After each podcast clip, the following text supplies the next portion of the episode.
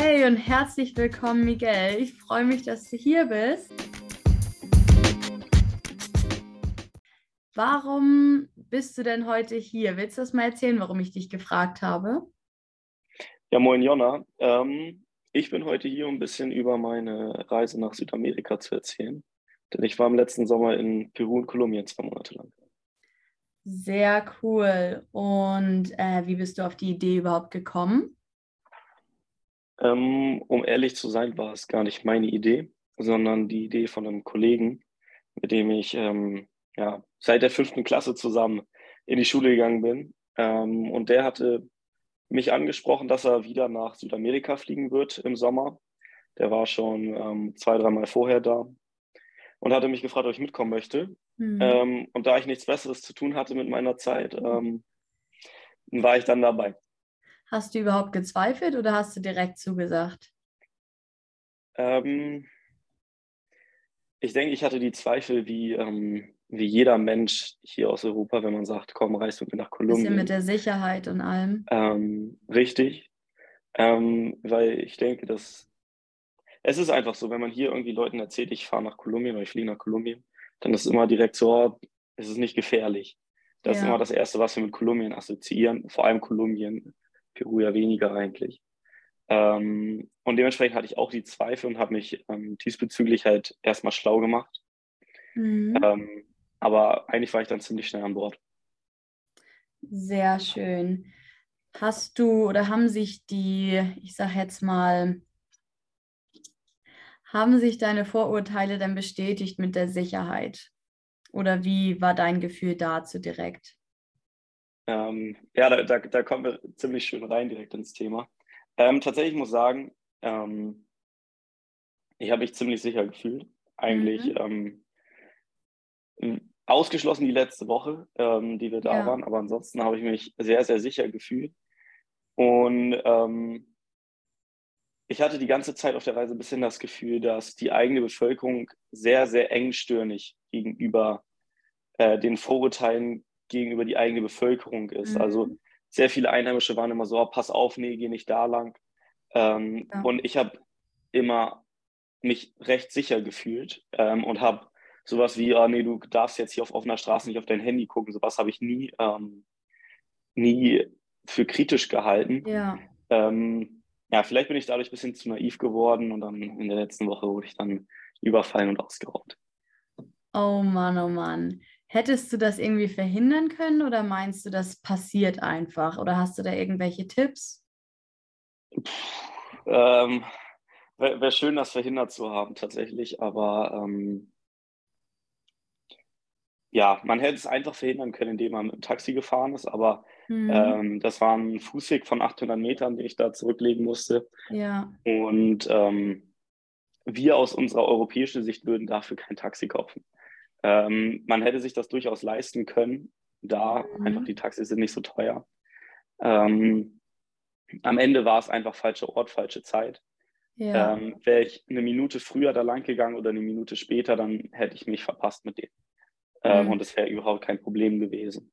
Ja. Äh, dementsprechend, ja, ich wurde überfallen und ja, irgendwie ähm, spricht das auch irgendwie für die, für die Wahrheit der ganzen, mhm dieser ganzen Stimmen, die man hört, Kolumbien ist unsicher und ähm, dementsprechend ist da auch was dran. Aber ähm, ich möchte jetzt dem Ganzen hier, wenn ich erzähle, nicht den Ton geben, dass ähm, das fliegt nicht nach Kolumbien, weil es ist unsicher, sondern eher, das muss man im Hinterkopf haben, mhm. ja, die Gefahr ist immer noch real, aber es darf kein Grund sein, um nicht diese Reise anzutreten, weil das Land äh, ist mega geil. Ja. Und ähm, man sollte sich einfach der Gefahr bewusst sein und dann halt genau auf sowas achten, dass man nicht irgendwie, nachdem man dann da eine Zeit lang war, dass man dann sich zu sicher fühlt, mhm. sondern dass man eher das bewusst mitnimmt und dann halt sagt, okay, an einer gewissen Zeit, dann fahre ich halt Taxi, egal wie kurz die Distanz auch Ja, aber eine Horrorstory hattet ihr jetzt nicht, wie die man schon gehört hat, wo man wirklich an Ampeln gestoppt wird, mit Maschinengewehren ausgeraubt wurde in Südamerika. Nee, ich habe da tatsächlich die Light-Variante erlebt. Also es war wirklich nur reine verbale Drohung, aber ja. ähm, ich wollte es dann auch nicht herausfinden, was an dieser Drohung war. Das glaube ich gerne. Jetzt kommen wir nochmal zur Planung zurück. Wie hast du denn das überhaupt finanziert, so als Student? Hast du vorher dafür gearbeitet oder ähm, ja, wie hast du dir das vorher gemacht oder habt ihr wirklich low, low budget gelebt? Wie habt ihr euch das denn am Anfang so vorgestellt? Ja, auf jeden Fall, ich kann vorwegnehmen, auf Low Budget haben wir sicher nicht gelebt. Also wir mhm. haben ähm, einen Großteil der Transportwege mit dem Flugzeug zurückgelegt oder ja. den größten Teil. Und ja, man kann sagen, ähm, ich habe die Reise nach Südamerika eingetauscht mit äh, einer Reise nach Australien, die ich nach dem Abitur ja. geplant hatte und für die ich ähm, während meiner Schulzeit hingespart hatte. Mhm. Ähm, genau, die hat dann wegen Corona äh, logischerweise nicht stattgefunden. Und da war dann halt Geld übrig und dann, ähm, ja, ich hatte dann nach dem Abi nicht direkt zur äh, zum Studieren begonnen. Und dann hatte ich Zeit zum Arbeiten und da ist dann was an Geld zusammengeflossen. Das ist doch sehr cool. Wieso seid ihr denn nicht low budget gereist? Wolltet ihr euch einfach, ich sage jetzt mal, den Luxus gönnen, irgendwie nach dem Semester mal ein bisschen runterzukommen? Oder war euch das einfach ein bisschen egal? Die Frage heißt, äh, die Frage ist, was ist Low Budget? Ne? Also mhm. ähm, ja, wir, wir sind tatsächlich ähm, eher in Hotels gegangen als ähm, ja. in Hostels. Ähm, aber sind dann natürlich auch nicht in die Fünf-Sterne-Läden gegangen. Ne? Mhm. Ne? Also wir haben schon geguckt, dass es, ähm, dass es schöne Unterkünfte sind, wo ja. man sich wohlfühlen kann. Aber es war nicht so, dass wir dieses Nonplusultra-Ding gebraucht haben. Mhm. Ähm, bezüglich dem Transport war es einfach so, dass wir äh, doch einen sehr ambitionierten Plan hatten und viel sehen mhm. wollten. Und man darf nicht vergessen, dass auch wenn, wenn wir quasi aus deutscher Sicht irgendwie Hamburg-München oder so, so eine Strecke sagen, okay, sind wir schnell mit dem Zug oder können wir auch mit dem Auto ja. fahren, geht ja schnell mit dem Bus. Ähm, man darf nicht vergessen, dass in Südamerika haben wir ganz häufig die Anden dazwischen. Mhm. Und ähm, einmal nur so ein Beispiel, so, ich glaube, man könnte mal mit der Strecke Hamburg-Düsseldorf vergleichen, fliegt man ja auch so 40 Minuten. Das ja. wäre genauso Bogota-Medellin, sind genauso 40 Minuten. Ähm, schafft man hier mit dem Auto bestimmt in fünf Stunden. Ähm, drüben in Kolumbien braucht man geschätzt jetzt zwölf Stunden, wenn nicht oh. sogar mehr, einfach weil man durch die Anden fahren muss. Mhm. Und das sind nicht irgendwie schöne Autobahnen, die wir da haben, sondern ähm, ja. ja, eher Landstraßen. Ja, habt ihr die ganzen Wege, Orte, Hotels vorher schon gebucht und geplant? Oder seid ihr wirklich einfach hingeflogen und habt geguckt? Und was würdest du da den nächsten Leuten, die das probieren, raten? Ähm, ich kann auf jeden Fall dazu raten, nur das Nötigste zu buchen. Mhm. Also das, das, wo man sagt, okay, das muss ich gebucht haben, ähm, das buche ich auch. Ähm, dazu gehört zum Beispiel, was wir gemacht hatten, war, was wir rechtzeitig gebucht haben, war eine, Lodge im Amazonas, im mhm. Regenwald, ähm, die man einfach früh buchen muss, weil ansonsten ist es einfach weg. Ja. Ähm, und natürlich dann, ähm, wenn wir, das war ziemlich genau in der Mitte der Reise, mhm. wo wir mhm. da waren. Ähm, und dann muss natürlich das, was davor war, auch ein Stück weit geplant sein. Ja. Weil dazu kommen dann noch sowas wie Machu Picchu, die Tickets, die muss man sich vorher reservieren. Ja. Ähm, da ist der Besucheransturm einfach zu groß.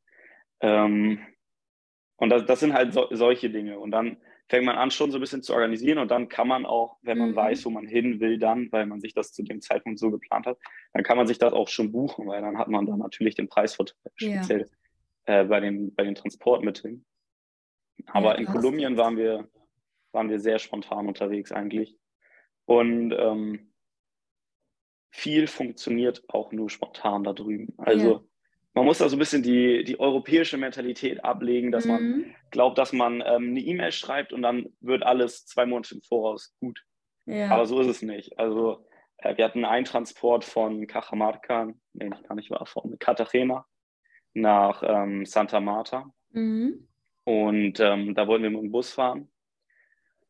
Und den habe ich in der Nacht, bevor wir gefahren sind, per WhatsApp ähm, reserviert.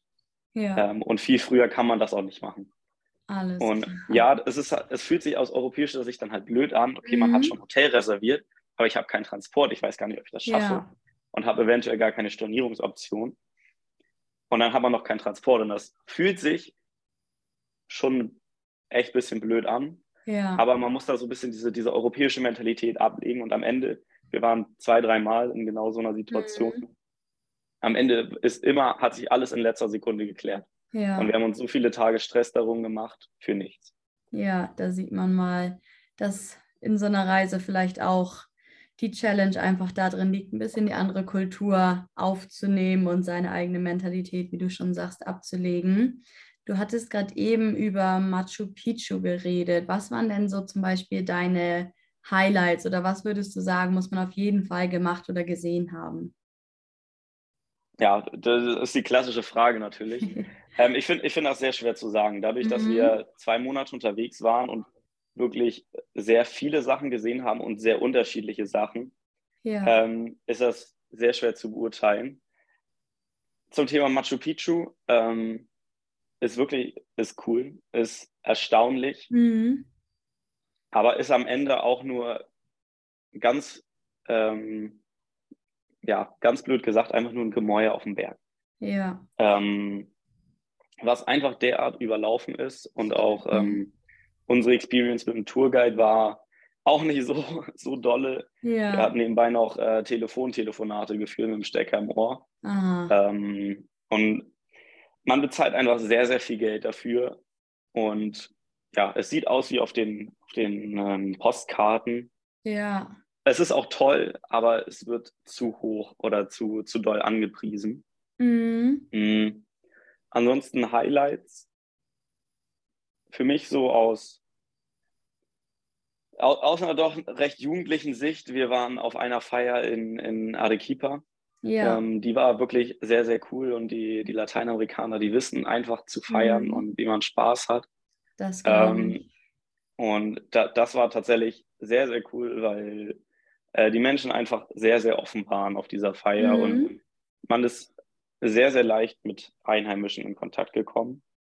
Das und ist ja auch irgendwie sonst so eine Frage, wie kommt man überhaupt zu so einer Party oder wie lernt man Einheimische kennen? Wie lernt man in so einem Land, wo man als Touri ist, auch irgendwie die Kultur kennen und nicht nur, wie du sagst, Machu Picchu, die mit den Tourguides die Kultur kennen. Aber das ist ja sehr cool, wenn die da so offen sind, auf jeden Fall. Ähm, da, dazu kann ich eigentlich auch nur sagen, man muss, ähm, wie ich eingangs schon gesagt hatte, man muss die Touristenviertel verlassen dafür, mhm. aber muss sich dann halt auch, das machen die Touristen nicht, weil man sich halt dann offensichtlich irgendeinem Risiko aussetzt, ein Sicherheitsrisiko. Ja. Ähm, das, das, ist so immer die, diese Ansage, ah nein, das ist doch zu weit weg. Das sagen die Einheimischen genauso.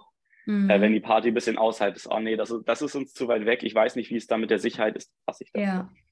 Ähm, wenn man mit dem Taxi dahin fährt, ist alles gut. Und ich glaube, es ist tatsächlich so ein bisschen dieses, dass man rauskommen muss aus diesen Touristen, Touristengegenden. Man muss ja, ja nicht in die, ähm, in die schlechten Gegenden gehen. Ähm, und das, glaube ich, sieht man sehr, sehr schnell, wenn man da ist, mhm. was eine gute Gegend ist und was eine schlechte Gegend ist. Ja. Ähm, aber man ist gerade auch in Peru, wo ja Arm und Leid doch recht ähm, nah beieinander ist häufig, ja. sind dann die Touristen sehr, sehr eng, also Cusco ist da so das beste Beispiel für mhm. sehr, sehr eng auf, auf das Hauptzentrum rund um den Plaza de Armas. Ähm, ja. ja, rumgelegen, die ganzen Hotels, und da kommt man einfach nicht raus. Ich weiß nicht, wo man in Cusco gut feiern gehen kann, tatsächlich. Ich war ja. auch nirgendwo anders in Cusco. Aber ähm, man muss einfach aus diesen, diesen Gegenden rauskommen. Mhm. Ähm, und dann wird man da tatsächlich sehr, sehr, was heißt mit offenen Armen empfangen, aber die Leute sind sehr kontaktfreudig. Ja.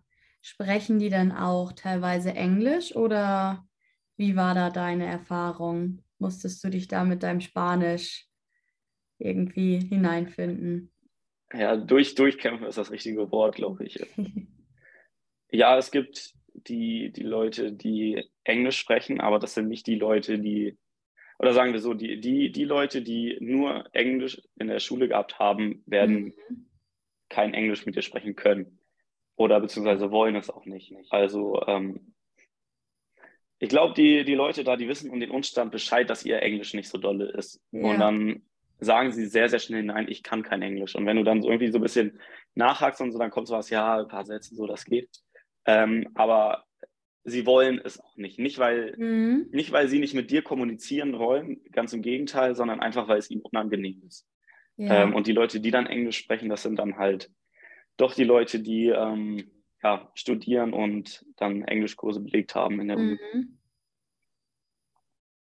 Sehr interessant auf jeden Fall. Hattest du auch so einen richtigen Kulturschock oder sag ich jetzt mal irgendwas, was du so gar nicht erwartet hast da? Oh ja, oh ja. Ähm, einen ganz, ganz großen Kulturschock. Aber erst lustigerweise nicht am Anfang der Reise, Mhm. sondern irgendwie schon ähm, zwei, drei Wochen, als wir unterwegs waren. Oder ich hatte mehrere Kulturschocks, wenn ich genauer drüber nachdenke. Aber der erste große war, da sind wir, ähm, wollten wir nach Jaén in der Mhm. Region Cajamarca. Das ist ähm, ja Kaffeeanbauregion. Mhm. Und ähm, der Flughafen da in der Nähe war aber wegen Sanierungsarbeiten gesperrt und deswegen sind wir halt in das nächstgrößere Örtchen, was aber doch auch sieben, acht Stunden entfernt ist mit dem Auto Mhm. geflogen und wollten ab da halt weiter.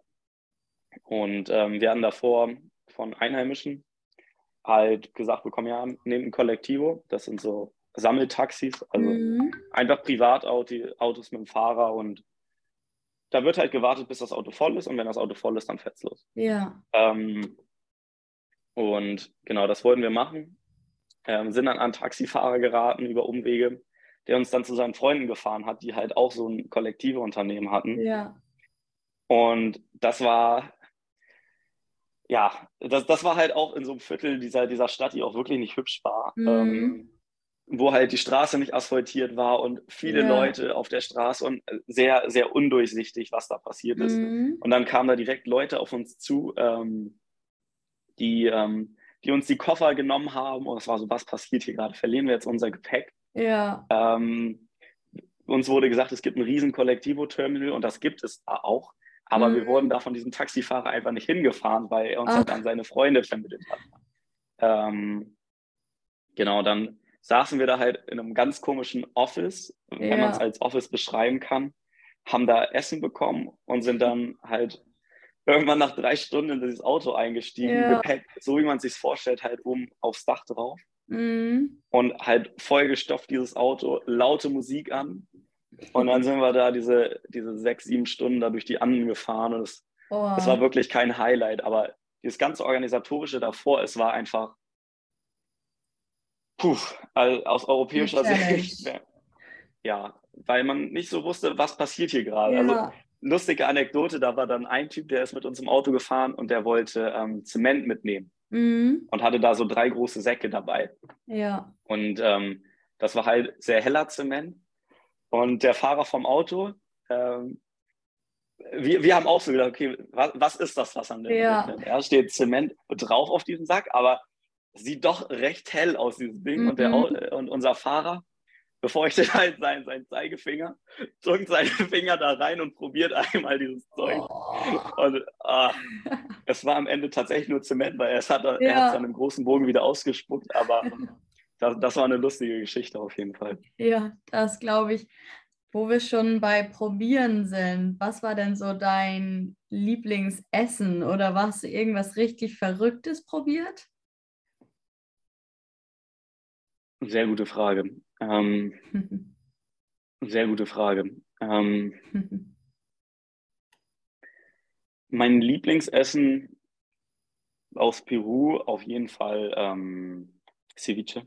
mhm. Das war also sehr, sehr gut. Das Ja, bekommt man hier sicher nicht so. Auch wenn man denkt, dass man hier in den besten Peruaner der Stadt geht.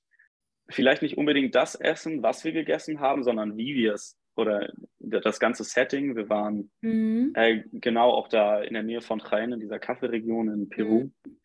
Und da sind wir über, über viele Umwege bei, ähm, bei einer Bauernfamilie gelandet und haben da Ja. eine Nacht geschlafen und wurden da auch bekocht.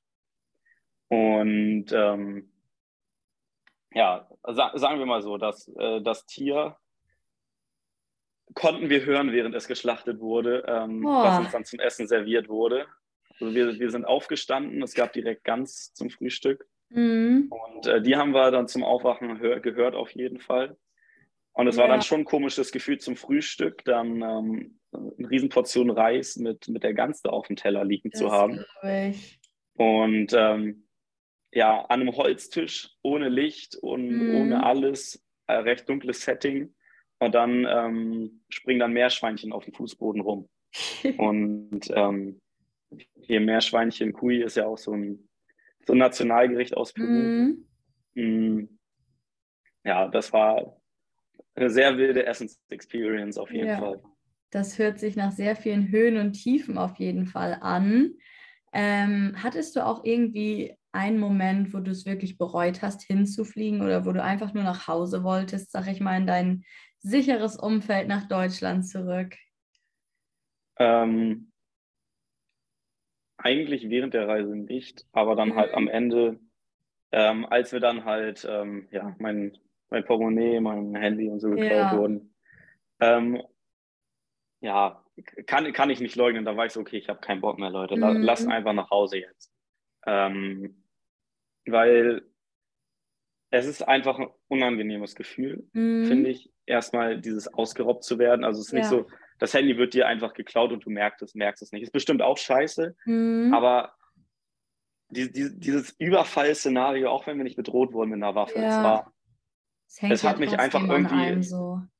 genau, es hat mich irgendwie mitgenommen und wir sind auch, wir waren halt recht lange in dieser Stadt, mhm. die auch wirklich nicht schön war. Also es war so dieses, warum soll ich noch länger in dieser Stadt bleiben? Sie ist ja. Nichts hält mich da, aber wir waren halt noch länger da auf jeden Fall. Wir hatten äh, das Hotel gebucht und so und die Flüge. Das war auch kurz bevor wir dann nach Hause geflogen sind. Mhm. Aber ähm, dann auch tatsächlich die Tage danach, als wir dann nach Sonnenuntergang draußen waren und auch wenn wir wirklich aufgepasst haben, durch sichere Gegenden zu, zu laufen und ja. auch ähm, halt nur da lang gelaufen sind, wenn, ähm, wenn halt andere Menschen auf der Straße sind, mhm. war es einfach immer so, dass ich doch zusammengezuckt bin, wenn ein Motorrad ja. an uns vorbeigefahren ist, weil, weil nicht, es war, war zu dem Zeitpunkt einfach noch sehr präsent und mhm. ähm, wenn du jetzt mal so über die ganze Reise, ich sag jetzt mal drüber nachdenkst, was war so die größte Herausforderung für euch? Ich glaube, es war wirklich dieses ähm, unsere deutsche Mentalität ablegen. Mhm. Also immer zu glauben, dass alles 100% durchorganisiert ist. Ja. Ähm, und dass quasi unsere Organisation die richtige Organisation ist. Ja. Weil ähm, wir waren in Iquitos, in mhm. quasi der größten Stadt im Regenwald und ähm, haben eine Fähre gebraucht nach Leticia. Ja. Also das ist dann halt einmal den Amazonas hoch, dann die erste Stadt in Kolumbien. Also von Peru nach Kolumbien, das sind mhm. 16 Stunden mit der Fähre. Und die haben wir gebraucht, die Fähre. Und ich hatte über die Touristeninfo eine E-Mail bekommen, okay, die, die Fähranbieter gibt es. Und dann ja. waren wir da, sind wir Samstag, nee, Freitag nachts angekommen und hatten dann Samstag, Sonntag, um uns um die Fähre zu kümmern und wollten. Montag weiter. Ähm, aber an dem Samstag war ein Feiertag und da hatte nichts offen. Und dann haben wir da verzweifelt versucht, diese Fähranbieter zu finden, ja. äh, die gesagt haben, okay, sie fahren am Montag und fahren halt, das sind auch diese Speedboats. Mhm. Weil es gibt eine große Fähre, die braucht halt deutlich länger und die anderen sind halt ja. sechs Stunden schneller unterwegs. Und da haben wir den ganzen Tag lang nach, nach dieser Fähre gesucht. Mhm. Wir haben wirklich nichts anderes gemacht. Wir haben uns nichts von dieser Stadt angeguckt. Wir sind nur von, von Hafen zu Hafen. Ja. Gedacht, also, das ist unglaublich. Also es sind einfach mehrere Kilometer Strand und das nennen die mhm. Hafen. Ähm, und wir haben nichts gefunden und es war ultra frustrierend. Ja. Und dann sind wir ganz frustriert ins, ähm, ins Hotel zurückgelaufen und auf einmal stand auf der Straße, ein Block vom, von unserem Hotel entfernt, ja. ein Anhänger mit Touristenwerbung, wo halt ähm, auch uns, dieser Fähranbieter, mit dem wir fahren wollten, mhm. wo einfach so, einfach der Name stand da drauf und ja, hier, call this number. Ja. Und dann habe ich einfach mal bei der Nummer angerufen und bin beim Touristenführer rausgekommen, der dann gesagt hat, dass diese ganzen Fähranbieter alle über Corona alle pleite gegangen sind. Der, der ja. Kollege hat sogar Deutsch gesprochen am Telefon. Wow. Ähm, und na, am nächsten Tag sind wir dann einfach zu der großen Fähre gelaufen. Mhm. Wir dachten, es ist halt zu eng, wenn wir mit der fahren. Wir haben zu wenig Zeit dann zum Umstieg. Aber wir sind dann mit der Fähre gefahren und es hat alles geklappt. Ja. Äh, also es, man darf nicht vor, also die planen nur Tag zu Tag und genauso muss man mhm. dann halt mhm. erst einen Tag vorher dahin gehen. Ja. Ähm, aber das war auch eine sehr spannende Aktion. Das ist auf jeden Fall schon mal ein guter Tipp für Leute, die das auch machen wollen. Wenn du jetzt so, ich sag jetzt mal, überall eure Fehlentscheidung oder Fehler, wie man es auch immer nennen will, nachdenkt, hättest du gerne irgendwas vorher gewusst oder anders gemacht? Nein, würde, würde ich so nicht sagen. Mhm. Mhm. Weil ich mir doch sehr viel Gedanken vorher gemacht habe. Ich habe mich doch recht intensiv vorbereitet. Ja. Damit meine ich nicht irgendwie, dass ich ähm, 100 Stunden in Reiseführern geblättert habe, sondern mhm. das, was ich gemacht habe, war, ähm, ich habe mich einfach darauf eingestellt, dass es anders ist als, ja. als das, was wir hier in Europa kennen. Also habe mir viele Videos auf YouTube angeguckt und habe so ein bisschen ver versucht, so ein erstes Gefühl zu bekommen über diese YouTube-Videos. Ja. Wie sind da so, wie ist da die Stimmung so, wann ist eine Stimmung kritisch und mhm. wann ist alles easy? Ähm, und gerade in Peru ist es halt auch einfach so, dass die Flughäfen, und das ist ja hier in Deutschland meistens auch so, ja. einfach in Gegenden gelegen sind, die nicht die schönsten Gegenden sind. Mhm. Und gerade Lima ist das beste Beispiel, wenn man da vom, vom Flughafen, ja. vom Flughafengelände rausfährt, alles schön asphaltiert innerhalb dieses mhm. Flughafengeländes und dann kommst du raus und bist auf einer Schotterstraße. Ja. Und in wirklich einem ja, will ich sagen, einem der schlechtesten Stadtteile in Lima, aber sicher nicht einem der besten. Mhm. Ähm, und mir war es einfach wichtig, dass ich nicht durch diese ersten Berührpunkte direkt so ein schlechtes Gefühl über das ja. Land bekomme, sondern ich wollte darüber vorbereitet sein. Ich wollte wissen, dass mhm. es genau so sein wird. Ja. Quasi die richtige Vorstellung zu haben, um dann ja ruhigen Gewissens einfach dahin gehen zu können und das dann zu genießen und aber halt auch zu wissen, dass es anders ist, außerhalb ja. von Touristengegenden und so. Ähm, und das war sehr gut. Ansonsten, was ich empfehlen kann, ist einfach ähm, iCloud äh, mhm. äh, sich anzuschaffen, dass man da die ganzen Bilder saved. Die sind bei mir jetzt alle weg. Ja. Ähm, Taxi, ta ja, ich hätte, ich hätte das Taxi an dem Abend nehmen sollen, das wäre. Mhm. Aber hätte, hätte Fahrradkette, ist egal. Ja. Ähm, also Nee, ansonsten, wenn ich drüber nachdenke, ich hätte da nicht großartig was anders gemacht. Und auch, wenn man jetzt sagt, okay, wir waren in der Stadt zu lang und wir waren in der Stadt zu kurz, mhm. genauso ist es, wir waren in Städten, wo uns Leute gesagt haben, boah, nee, da ist gar nichts los, das wird euch nicht gefallen und wir fanden es richtig ja. geil, ja. Und waren so, oh, noch eine Woche länger, äh, mhm. bitte. Ähm, und genauso andere Städte, wo uns gesagt wurde, oh, ähm, die ist so toll, da gehört Katharina zum Beispiel dazu, waren wir so, boah, nee, muss oh. nicht sein. Ja. Und deswegen, ich glaube, da ist jeder unterschiedlich und ähm, dann, man steckt nicht drin. Ja. Einfach gucken. Das hast du sehr schön zusammengefasst. Einfach mit dem Flow gehen, selber für sich gucken, vorbereitet sein und alles so nehmen und aufnehmen, wie es kommt. Hast du noch einen abschließenden Tipp vielleicht ähm, für jemanden, der sich jetzt anfangen möchte, so eine Reise zu planen? Was man mhm. da beachten sollte, wenn es eine Sache gibt, die man beachten soll? Ähm, viel, viel, wichtiger als so dieser eine Tipp ist mir eigentlich nochmal zu sagen, ja, ich, ich habe jetzt darüber erzählt, dass ich aus, ausgeraubt wurde und mhm. überfallen wurde. Aber mir ist wichtig zu sagen, ähm, ich will nicht das falsche Bild über Kolumbien geben, sondern das, was wir in Kolumbien erlebt haben, war, dass es einfach für lateinamerikanische Verhältnisse, gerade auch im Vergleich zu Peru, einfach ein sehr weit entwickeltes Land schon ist, mhm. gerade auch mit Nahverkehrssystem und sowas, ÖPNV. Mm. Und dass, dass es diese Reise wert ist. Und ja. ich will nicht, also das ist immer in meiner Erzählung das Problem, weil ich habe so immer mhm. das Gefühl, okay, die Leute, die vorher gesagt haben, es ist gefährlich, fühlen sich jetzt dadurch bestätigt, weil ich ja. ausgeraubt worden bin. So, aber nur weil ich ausgeraubt worden bin, heißt das nicht, dass ich das bereue, dahin geflogen zu sein. Mhm. Äh, ganz im Gegenteil. Ähm, vielleicht ist das irgendwie auch so diese eine Experience, die man mitnehmen muss, um zu wissen, wie ja. es ist, zu leben. Weil genauso äh, Leute, mit denen wir da geredet haben, Einheimischen, die waren so, boah, das ist mir noch nie passiert und ich gehe diese Strecke, die du gelaufen bist, die gehe ich jede Nacht lang. Ähm, mhm. Deswegen, ja, es ist passiert, ist ärgerlich, aber ja. ich möchte nicht, dass diese Geschichte jemanden davon abhält, halt auch so eine Reise zu machen. Ja.